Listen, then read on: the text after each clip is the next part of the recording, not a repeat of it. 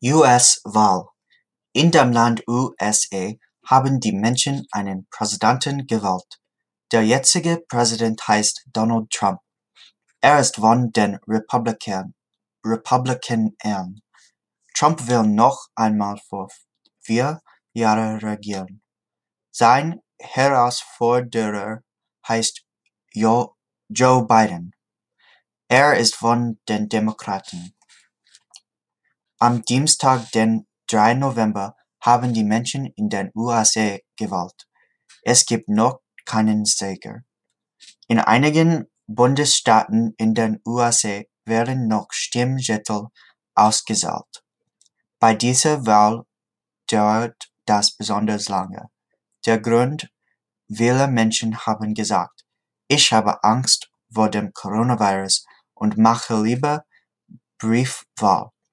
Dann muss ich nicht in ein Wahllokal gehen. Donald Trump will nicht auf das Endergebnis warten. Er hat schon gesagt, ich habe die Wahl gewonnen. Die Demokraten wollen betrügen. Jetzt sollen Gerichte entscheiden.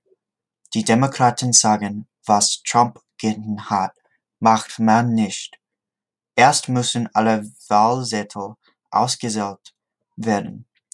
Dann kann man sagen, wer der Sieger ist. In den USA wird der Präsident nicht direkt von den Bürgern gewählt, sondern von Wahlleuten aus den Bundesstaaten. Wenn ein Kandidat in einem Bundesstaat die meisten Stimmen hat, bekommt er die Stimmen dieser Wahlleute. Wer Präsident werden will, braucht 270 Stimmen.